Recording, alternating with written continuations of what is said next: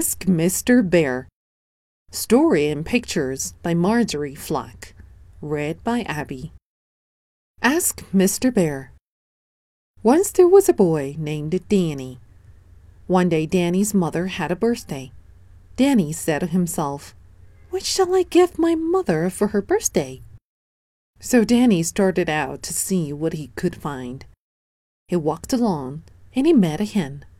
Good morning, Mrs. Hen, said Danny. Can you give me something for my mother's birthday? Cluck, cluck, said the hen. I can give you a nice fresh egg for your mother's birthday. Thank you, said Danny. But she has an egg. Let's see what we can find then, said the hen. So Danny and hen skipped along until they met a goose. Good morning, Mrs. Goose, said Danny. Can you give me something for my mother's birthday? Honk, honk, said the goose. I can give you some nice feathers to make a fine pillow for your mother's birthday. Thank you, said Danny, but she has a pillow. Let's see what we can find then, said the goose. So Danny and a hen and a goose all hopped along until they met a goat. Good morning, Mrs. Goat, said Danny. Can you give me something for my mother's birthday? Ma, ma, said the goat. I can give you milk for making cheese. Thank you, said Danny, but she had some cheese. Let's see what we can find then, said the goat.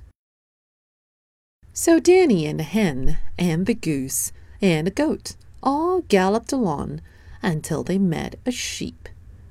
Good morning, Mrs. Sheep, said Danny. Can you give me something for my mother's birthday? Bah, bah, said the sheep. I can give you some wool to make a warm blanket for your mother's birthday. Thank you, said Danny, but she has a blanket. Let's see what we can find then, said the sheep. So Danny and the hen and the goose and the goat and the sheep all trotted along until they met a cow. Good morning, Mrs. Cow, said Danny. Can you give me something for my mother's birthday? Moo, moo, said the cow. I can give you some milk and cream. Thank you, said Danny, but she had some milk and cream. Then ask Mr. Bear, said the cow. He lives in the woods over the hill. All right, said Danny. Let's go and ask Mr. Bear. No, said a hen. No, said a goose. No, said a goat. No, said the sheep. No, no, said the cow. So Danny went alone to find Mr. Bear.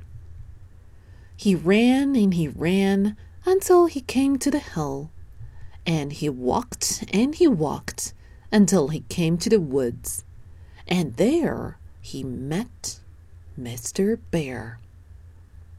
Good morning, Mr. Bear, said Danny. Can you give me something for my mother's birthday? Um, hmm, said the bear. I have nothing to give you for your mother's birthday but I can tell you something you can give her.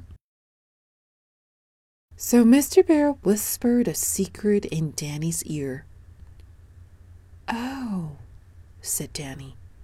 Thank you, Mr. Bear. Then he ran through the woods and he skipped down the hill and he came to his house. Guess what I have for your birthday? Danny said to his mother. So his mother tried to guess. Is it an egg? No, it isn't an egg, said Danny. Is it a pillow? No, it isn't a pillow, said Danny. Is it a cheese? No, it isn't a cheese, said Danny. Is it a blanket? No, it isn't a blanket, said Danny. Is it milk or cream? No, it isn't milk or cream, said Danny. His mother could not guess at all. So, Danny gave his mother a big birthday bear hug.